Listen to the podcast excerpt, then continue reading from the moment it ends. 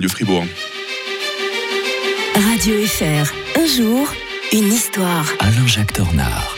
Bien le bonjour Alain Jacques Tornard. Bonjour Mike. Hier, souvenez-vous, on parlait de l'opération Tempête, du désert. Aujourd'hui, on évoque la bataille des Ardennes hein, qui se terminait un 18 janvier 1945. C'était un gros gâchis cette bataille finalement. Ah, hein. C'est énorme. Bah, D'abord, il a, Hitler a gâché les fêtes de Noël des Alliés qui pensaient déjà Mm. arriver à Berlin très rapidement.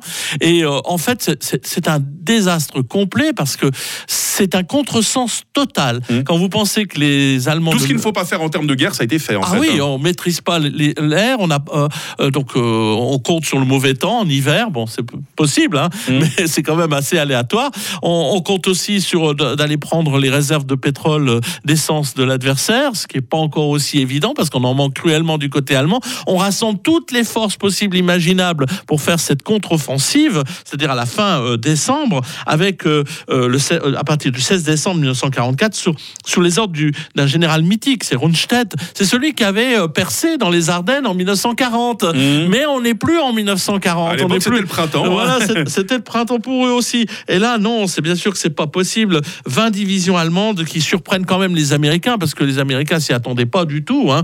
Il y a eu plusieurs films d'ailleurs qui le montrent très bien. Et ils, sont, ils préparent les fêtes de Noël, ils sont complètement euh, euh, pris au, dé- au dépourvu. Euh, le colonel Scorzeni, celui qui avait enlevé, permis la libération de, de Mussolini, avait mission de désorganiser les troupes ennemies et ses hommes avaient revêtu même des uniformes américains qui avaient été pris euh, pendant le- les combats.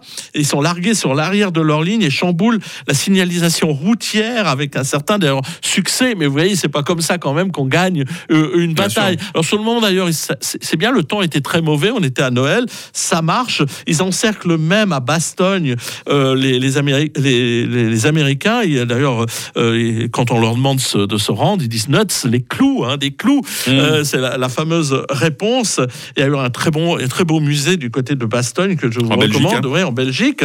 Oui, tout cela, bien sûr, se passe en Belgique. Et en fait, cette bataille qui va s'achever, euh, comme on l'a dit, le 18 janvier 1945, c'est un véritable désastre, mais qui va coûter cher non seulement à l'Allemagne, mais à l'Europe tout entière. Parce que parallèlement, les euh, Russes et Soviétiques prennent enfin la décision de de- d'attaquer.